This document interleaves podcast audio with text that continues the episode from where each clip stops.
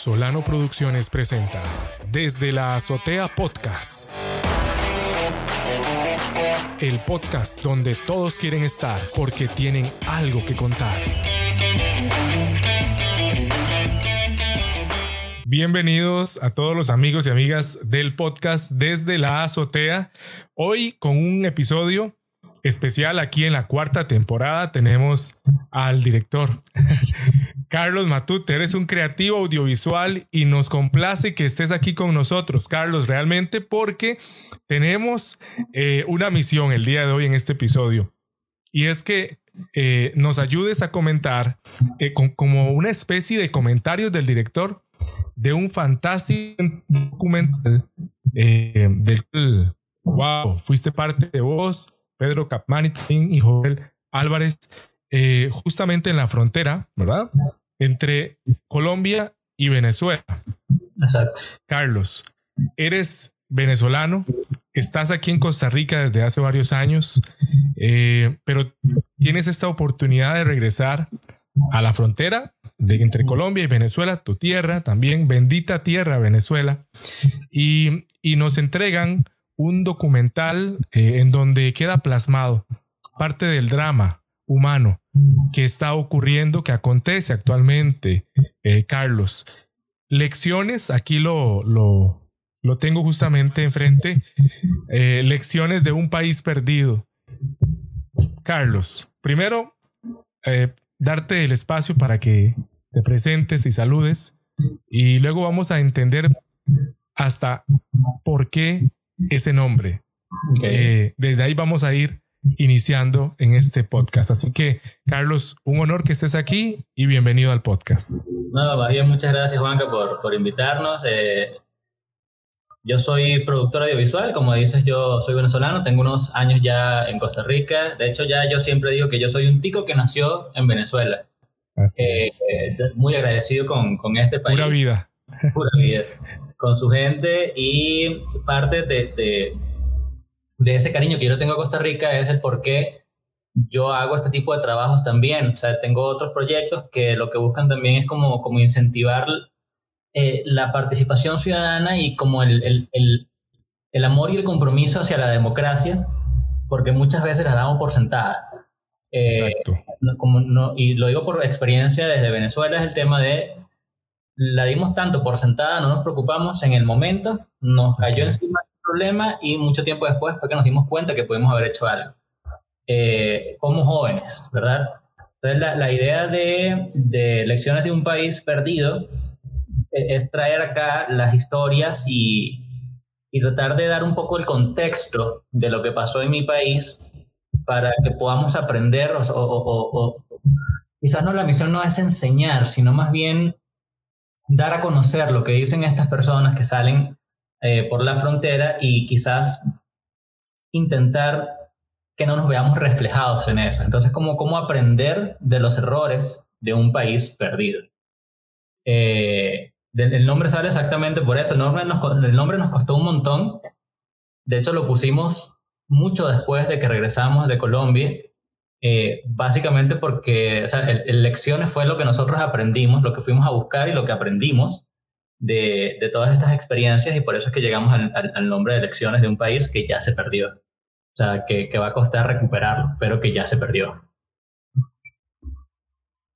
Parece muy interesante esto que nos mencionas, Carlos, porque me imagino que tampoco es sencillo eh, ponerle el nombre al documental eh, que va a tratar sobre la tierra que lo vio nacer a uno, sobre los compatriotas de uno, y que no es nada alentador, ¿verdad? El título.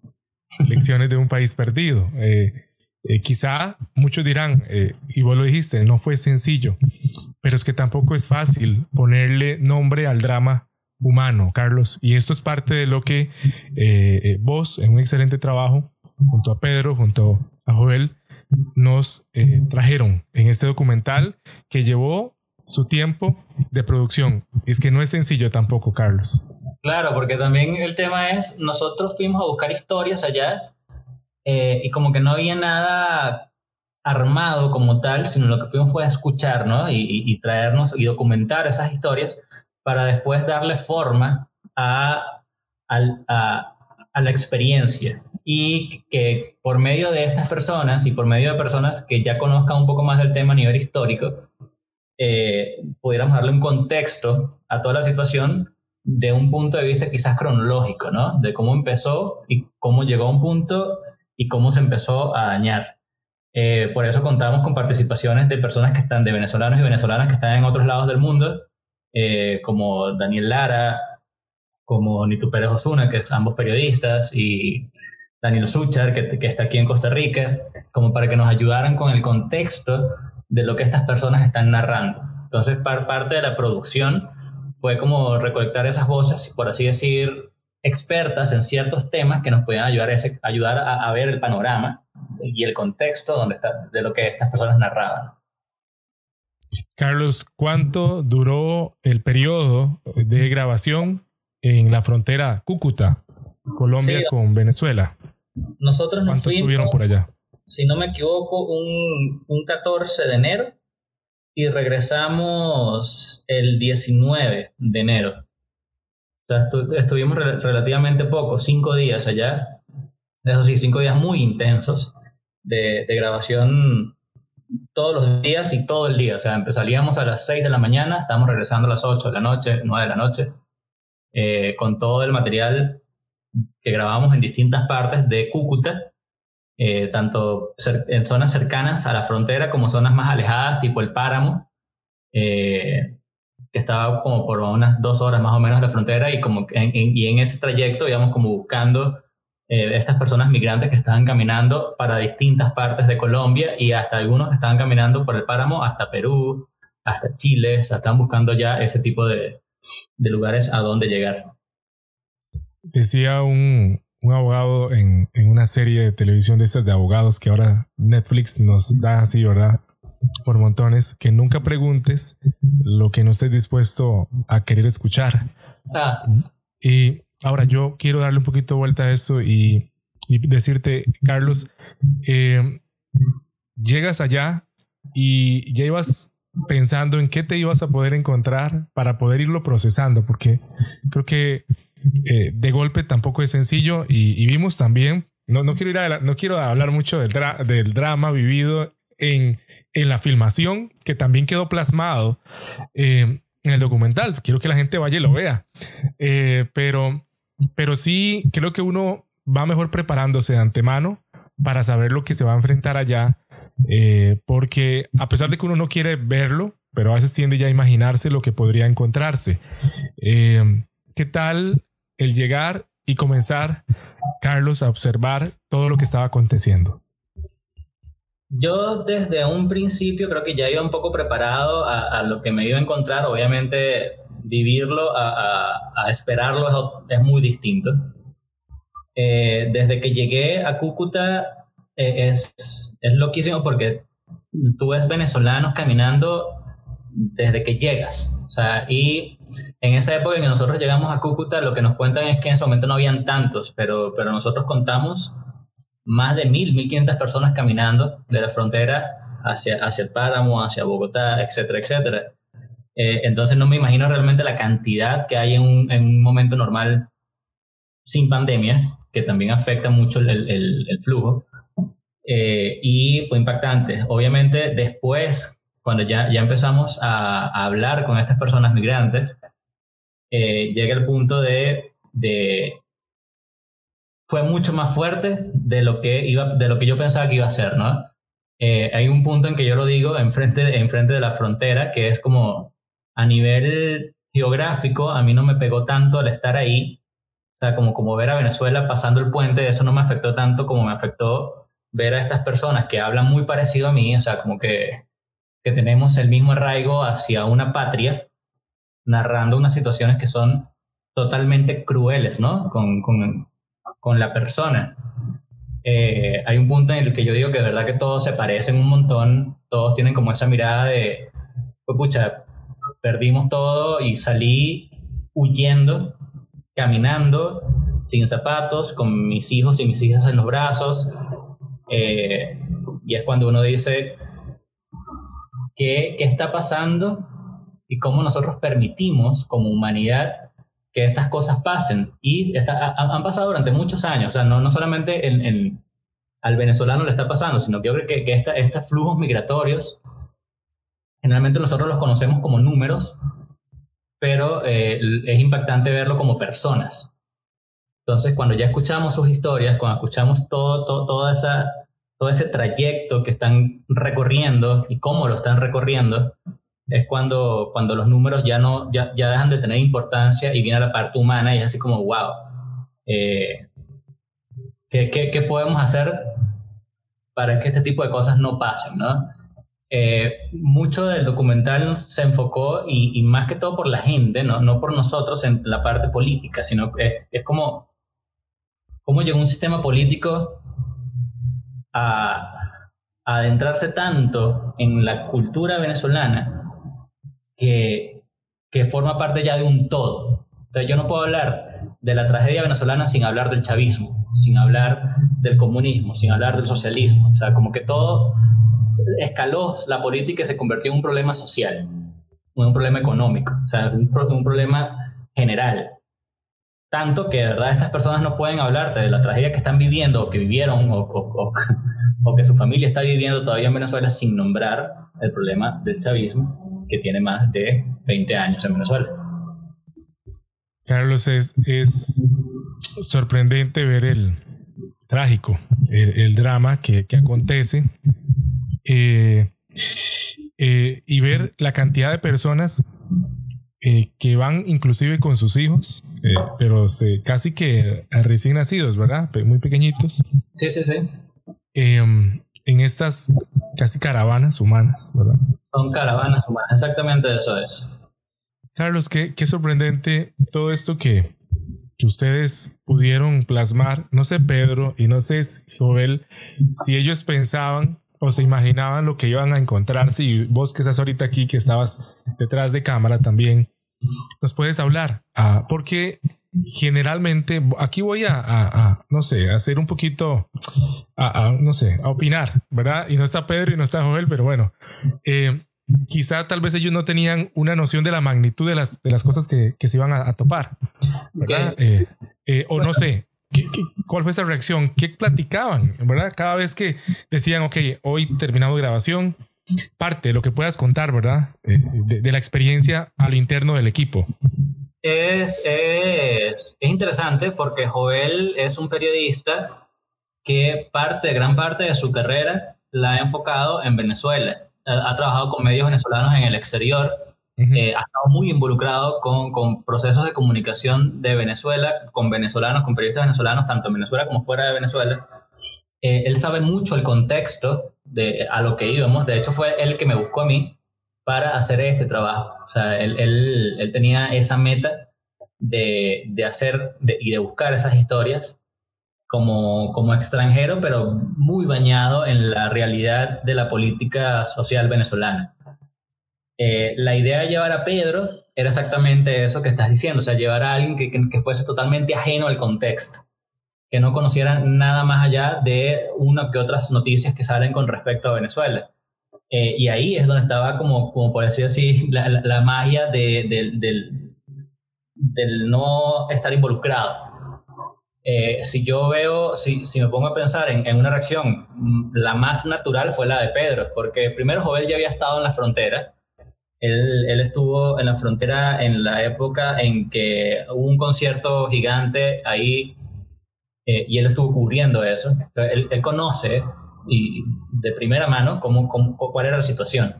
Yo la conozco no porque estuve, nunca es la primera vez que estaba en la frontera, pero la conozco porque obviamente consumo mucha noticia de Venezuela y Pedro no, no sabía mucho más allá de que, de que Maduro era el presidente, de que Chávez fue presidente un tiempo eh, y de que había una situación humanitaria complicada. Él, a ver esa, esa realidad, fue cuando él ya, ya entiende eh, la magnitud del problema que hay.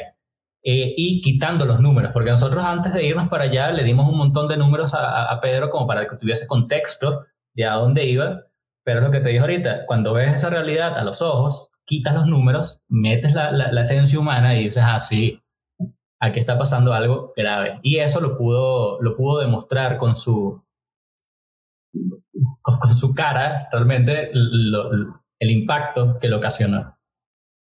Y fue muy importante, realmente la, la, la, elección de Pedro para, para, acompañarnos fue, fue muy acertada, no solamente por el tema de que tuvo el contacto real siendo ajeno, sino porque eh, eh, salió una parte muy humana de Pedro Carmani que nosotros no conocíamos eh, y, y, se sensibilizó bastante con la situación, lo cual ayudó un montón al desenvolvimiento de, de los contextos que estábamos contando.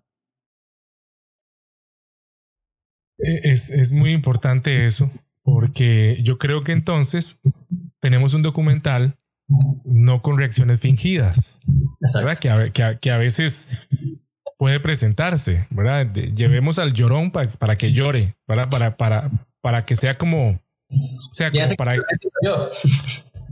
no, sino, por ejemplo, para intentar, como dicen, hacer leña del árbol caído, ¿verdad? Que no es el objetivo. El objetivo es informar, hacer crear conciencia de lo que está aconteciendo, ¿verdad?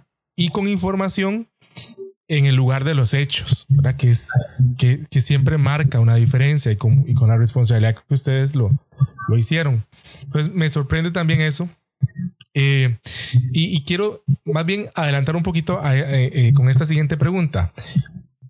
¿Cómo fue el día que ya tenían que, que regresar, Carlos? Porque te pregunté cómo fue la llegada, cómo, cómo fue el encontrarse y ver la información, ¿verdad? Que tal vez llevas preparándote de acá, de, de antemano, pero el día que, que sabía que tenían que regresar, ¿cómo fue eso, Carlos? Sabes que hay una...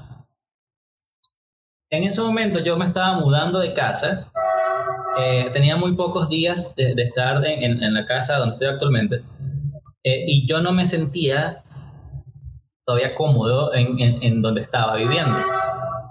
Eh, algo pasó en ese viaje, todavía no sé qué es, todavía no lo defino, pero creo que era como la parte de, del, del estar muy agradecido con la seguridad que uno puede tener, ¿no? Y, disfrutar de los privilegios que uno tiene, ser responsable de disfrutar esos privilegios y y eso, y ser muy agradecido con, con, con, lo que uno ha logrado, con lo que uno puede lograr, con, todo lo que este país me ha dado. Que al final de cuentas, cuando yo estaba regresando, lo que yo quería llegar a la casa donde antes me sentía incómodo. Y llegué y fue así como, oh, mi casa. O sea, porque después de ver todo este rollo, de verdad que gente sin, sin techo, o sea, como caminando a la espera de algo que realmente no se sabe qué es, eh, tanta incertidumbre, o sea, el no saber dónde vas a pasar la noche, si vas a estar arropado, si vas a tener comida para tus hijos, si vas a tener agua, eh, las situaciones de salud. Estamos también hablando de una, de una pandemia, o sea, estamos hablando de, de migración en pandemia, que esto es tres veces, cinco veces más complicado. Entonces, cuando yo regreso, lo que sentía era eso, como una gratitud enorme por todas las oportunidades que yo había tenido. Y definitivamente yo no podía una de las preguntas que me hizo Jovel en la frontera fue así como, eh, mi migración con respecto a esta migración, y yo no, es que es totalmente distinto, yo no puedo comparar el como yo migré con todos los privilegios que yo migré versus estas personas que están migrando huyendo. Yo migré porque quise. Estas personas huyeron porque tenían miedo. ¿Ok? Estas personas salieron corriendo de, de, la inseguridad, salieron corriendo del hambre, salieron corriendo de, un sistema que no les respetaba como seres humanos. ahí fue cuando, por eso que yo digo, cuando yo regresé, regresé mucho más agradecido de lo que yo estaba antes de irme para allá. Carlos, eh, como director, como parte importante de, del, que está, del que genera el documental y, lo comparte con nosotros, hubo muchas imágenes que también quedan por fuera. Qué difícil es discriminar eh, una imagen eh, que está mostrando una realidad que, me, que, le interesa a uno comunicar. ¿Qué tal ese proceso, verdad? Porque uno quisiera poner todo el material, ¿verdad? Eh, bueno, y más vos que estás diciendo, es fuerte, soy un tico más, pero también el, el, el, también el corazón es late Venezuela para vos. ¿Qué, ¿Qué, tal esto, Carlos? ¿Cómo, cómo, cómo uno como, como director dice, bueno, ¿verdad? Voy a quitar esto y voy a poner solo esto. ¿Qué tal eso? es conflictivo, ¿no? Desde un principio, yo me acuerdo que yo le digo a Joel, o sea, Joel, como te digo, él conoce mucho de, de, la realidad y de la historia venezolana, entonces él también tiene un contexto de lo que puede ir en el documental para que personas de otro país entiendan cómo pasó todo. Eh, en mi caso, yo más o menos parecido, pero yo desde un principio dije, esto tiene que durar, no, no puede durar una hora completa, de hecho dura una hora, pero o sea, yo creo que es así como tenemos que tratar de explicar todo en 45 minutos. Ojalá, obviamente nos costó demasiado porque hay, hay relatos, primero, muy importantes y hay contextos muy importantes que dan estos periodistas que entrevistamos. Eh, quitar parte fue, fue dramático porque así como, ¿cómo vamos a quitar esta parte? Eh, aquí nos están contando algo muy importante esto, esto pega con la historia o no pega con la historia. O sea, de, hecho, el material que nosotros trajimos son más de cinco horas en video. O sea, que si los ponemos todos listos para el documental completo sin quitar nada, son como cinco horas de documental y era como, no podemos. hicimos como el, el, el, tijerazo que llaman en producción para que quedara de ese tiempo y que no perdiera el contexto que queríamos explicar. Es, eh, creo que queda uno como todo lo que no se vio, ¿verdad? Queda uno como diciendo, y la otra parte, habrá otra parte, ¿verdad? Pero bueno, em, creo que con esto comunicamos y hacemos conciencia, porque le voy, a, le a, decir algo, Carlos, a usted y, al oyente, el drama continúa, ustedes se devuelven para acá, pero sigue, continúa. Ustedes estuvieron en la noche, estuvieron en el día grabando. Em, Carlos, ¿qué, qué difícil pasar una noche también ahí. ¿Nos puedes contar cómo, cómo fue la, la experiencia, estar ya con esa información de todo lo que está aconteciendo? ¿Cómo puede dormir uno? Sabiendo que, que, gente... Es que a uno le cuesta a veces y se conmueve a través de la pantalla ver esto, ¿verdad? Y uno dice, uno que intenta ser fuerte, uno intenta ser fuerte, Carlos, pero igual lo toca. Entonces, no, no podría no dormir ahí mismo, en el lugar donde acontece esto. Qué difícil el querer levantarse al siguiente día y volver otra vez a grabar. Em, ¿cómo, fue, ¿Cómo fue esa dinámica, Carlos, durante los días de grabación? Hay una historia interesante que nosotros entrevistamos a una muchacha que ahorita salió en, los videos que pusiste. Esa muchacha la entrevistamos casi que a, pocos kilómetros de la frontera, ya estaba recién llegando a, a Cúcuta. Ok. Y en la noche salimos a buscar estas historias y nos las encontramos a ella con el grupo con la que estaba. Eh, la diferencia de las dos entrevistas es palpable. O sea, cuando lo entrevistamos en el día, andaba como, como diciendo, el norte es para allá y, vamos con todo, o sea, vamos a caminar y vamos a encontrar la mejor solución porque la fe en Dios, etcétera, etcétera. Eh, y, y andaban como una actitud de que lo vamos a lograr. Cuando los, los, encontramos en la noche, la actitud era, no, era, no era pesimista, pero sí era de mucho miedo, porque se estaban enfrentando a una realidad que todavía no habían visto, o sea, era su primera noche, esa muchacha, de hecho. Eh, y la, la, entrevista que tuvimos con ella y con las otras personas que estaban ahí era justamente en el momento en el que ellos estaban decidiendo si se iban, seguían caminando o se quedaban y, y armaban campamento en esa zona. Eh, el miedo que ellos tenían, bueno, el, miedo a la oscuridad, de lo que pueda pasar, de los carros que pasan esas horas, porque ya, ya existen historias de, de, atropellos a personas, a venezolanos que están caminando porque no los ven. Porque como te digo, eso es páramo, eso es como si estuviésemos caminando eh, hacia en el Cerro de la Muerte en la noche, o sea, no ves nada. Eh, y esto pasa todas las noches. Hay una... En estos días nos hablamos, Pedro, Joel y yo, de, del documental y estábamos tratando de recordar las personas que entrevistamos y, así como nos preguntábamos de qué, será de la vida de esta gente, habrán llegado, eh, estarán vivos, cómo están los hijos, las hijas, o sea, hay mucha historia que quedó en el aire por la misma naturaleza de, de cómo fuimos a buscar las historias, pero pero que nos encantaría saber qué pasó, por ejemplo, con esta muchacha que andaba con toda la actitud en el día de vamos a lograrlo, todo va a salir bien, eh, y, con esa actitud se llevó a sus muchachas para, para el páramo. Es decir, ¿no? como, como respondiendo a tu pregunta, esa, esa, esa experiencia de haber estado en la noche con varios de estos caminantes, eh, parte un poco el alma por el hecho de, de, pucha, ¿qué podemos hacer nosotros? De hecho, recuerdo que Pedro Catmani tenía una, una chaqueta, se la quitó, se la dio a uno de los muchachos. Fue así como, o sea, ¿qué más te puedo dar? Porque, porque lo que viene es fuerte. Y más que nosotros ya habíamos estado más arriba, entonces sabíamos que, que las condiciones más arriba eran más complicadas. Eh, y, y, dentro de todo ellos lo sabían, pero, pero creo que, que, es distinto saberlo a vivirlo.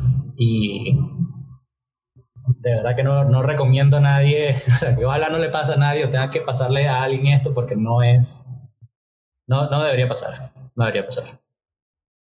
Carlos, quiero avanzar en este tiempo que estás compartiendo con nosotros, que avanza de manera rápida, pero que queremos una vez más agradecerte por compartir con nosotros estos comentarios del desde adentro, eh, porque la gente ahora puede y tiene la posibilidad de observar el documental. No obstante, lleva un trabajo muy grande el, el retratar, el traer lo que está aconteciendo eh, con nuestros hermanos venezolanos.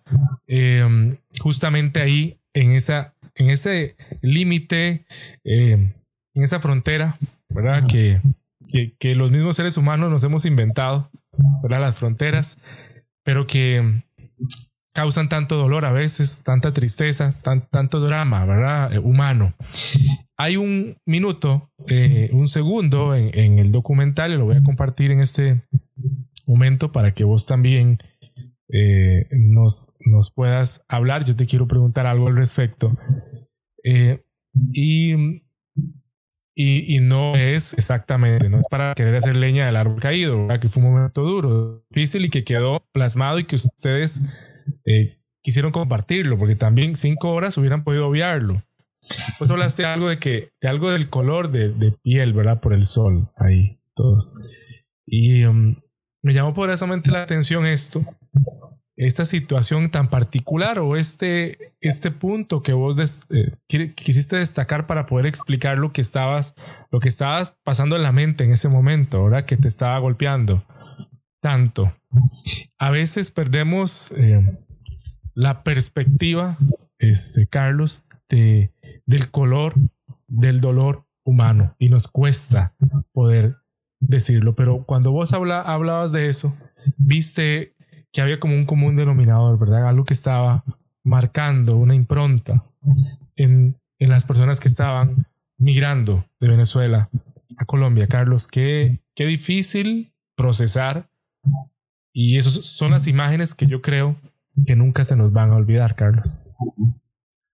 Sí, eh, cuando llegamos a Colombia, el muchacho que nos ayudó con, la, con el transporte, David, eh, lo primero que él me dice es que ya, ya los venezolanos se reconocen en el área porque hay un punto de verdad que todos se parecen. Yo en ese momento no lo había entendido hasta que pasaron todos los días que estuvimos allá y efectivamente, o sea, es como me, me, recordó mucho a, alguna película de zombies o algo parecido. O sea, como, como después de, de, un apocalipsis, lo que queda son estas personas que van sin rumbo, caminando en búsqueda de no sé qué, ni, ellos tampoco saben, pero lo que, lo que la convicción es dejar atrás todo lo que me hizo este daño. Eh, nombro el, en ese momento el, color de la piel obviamente por, por los días enteros que esta gente camina bajo el sol sin ninguna protección, que, que es la piel tostada que te deja el caminar, ¿no? Eh, y una cosa muy impactante para mí fue la mirada de estas personas que de verdad es una mirada perdida, o sea, una mirada que dentro de toda la esperanza que ellos puedan tener de encontrar algo mejor a lo que dejaron, es una mirada con mucho miedo, o sea, y, obviamente es la incertidumbre a la que te estás lanzando. Eh, y decirlo en eso, justamente en el puente Simón Bolívar, que es el puente que divide Colombia con Venezuela, mm. eh, fue muy simbólico para mí. Como te dije ahorita, la, la parte geográfica no fue un conflicto emocional, el saber que Venezuela estaba detrás de mí en ese momento, sino más bien yo veía hacia adelante, lo que viera son estos venezolanos que realmente, joder, o sea, ahí lo dije en el documental, como que se siente que le quitaron el quién son. Y, y si te pones a ver a nivel legal, Es algo así, o sea, esa gente sale sin pasaporte, sale sin cédula, sale sin algo que te diga yo soy esta persona, yo viví estas experiencias, yo vengo de tal lado, soy hijo de tal persona, estos son mis hijos, o sea, como que dejan todo, todo, todo atrás y lo que realmente cargan encima es su historia, una mochila con un par de camisas y ya, porque muchos salen hasta, hasta en sandalias, salen en, en zapatos que se terminan diluyendo en el camino y terminan descalzos subiendo una montaña como, como el Cerro de la Muerte, eh, buscando, buscando eso que quizás perdieron allá. Hay, algo fuerte, ¿verdad, Carlos, en esto que es más que, más que esas eh, situaciones eh, materiales que se han perdido o que no se han podido encontrar, es, es es la esperanza, lo que les ha robado la, vida, un sistema. Eh, y eso es lo que ustedes logran llevarnos, traernos para llevar a un proceso de, reflexión muy profunda. Eh, ¿Cómo se ve el ser humano cuando, cuando pierde, la, pierde esperanza, cuando le roban la esperanza y, tiene que salir a buscarla en otro lugar. Eh, algo que sí, que sí eh, escuché de, muchos hermanos venezolanos es que ellos también, al igual que, vos, estoy seguro, tengo amigos también venezolanos acá en Costa Rica, eh, guardan la esperanza que se va a cumplir de regresar a Venezuela y que ya todo esto haya pasado. Eh, porque eso habla de, de que el futuro, todos están aguardando un futuro mejor y cuando eso ocurre, esa energía se enfoca, las cosas suceden, Carlos. Eh, creo que esto va a quedar como un registro de esta situación que aconteció y que para ir cerrando este episodio, Carlos, ustedes también eh, hacen un llamado para que situaciones como estas que están aconteciendo en Venezuela, que golpean a, nuestro, eh, a nuestra hermana nación de Venezuela, no ocurran en otros lugares, no ocurran aquí en Costa Rica, Carlos. Sí, de hecho, ahí volvemos al principio, ¿por qué el nombre, no? Y, qué es lo que hay que aprender de esta situación. Eh, en, varias partes, especialmente en el, principio del documental, se, dice la, el, eso no va a pasar acá, ¿no? Nosotros en Venezuela lo dijimos muchas veces cuando nos dijeron pueden ser la próxima Cuba y, y, realmente era como, como gracioso pensarlo. Ahora vemos venezolanos que están huyendo también en balsas hacia otros países. Salen caminando, eso, como, como los que fuimos a ver etcétera, etcétera. O sea, la, migración venezolana ya se transformó en, en una en, una diáspora. O sea, estamos hablando de millones de venezolanos que han salido de forma regular e irregular. Eh, y por eso el nombre de elecciones. O sea, ¿qué nos puede enseñar esta situación a los otros países, en este caso a Costa Rica, de, de la importancia de hacernos cargo y hacernos responsables de, del futuro y del presente del país. Como, como jóvenes, entender la importancia de participar activamente en política. Esto no quiere decir, ojo, que, que armemos un partido, que pertenezcamos a un partido, no. Que participemos. Que si vemos que algo está mal, lo, lo digamos. Que si creemos que nuestra idea debe ser escuchada, nos organicemos que si creemos que, hay que promulgar ciertas leyes, pues propongámoslas, pero que participemos, no nos quedemos callados. Porque parte de la problemática venezolana fue que la juventud en un momento no era partícipe de ninguna de las decisiones que se tomaban, eh, más bien ni, votaban, porque veían que, eso, que la política era de políticos, más no entender que la política es de todos y todas. Entonces, parte de las elecciones que, que nos trajimos y queremos contar y expresar es eso, que la democracia se vive. Y la democracia se defiende. Estamos acostumbrados a que nosotros nacimos en democracia y como que la tenemos ya eh, como, como, normalizada, que esto es, es, lo que hay, pues. Pero realmente es una cosa que se mantiene, que hay que luchar por, por, por, tenerla. Eh, y cuando se ve amenazada, pues ser, ser esa, esa defensa para que no las quiten, porque ya vimos qué pasa cuando no las quitan.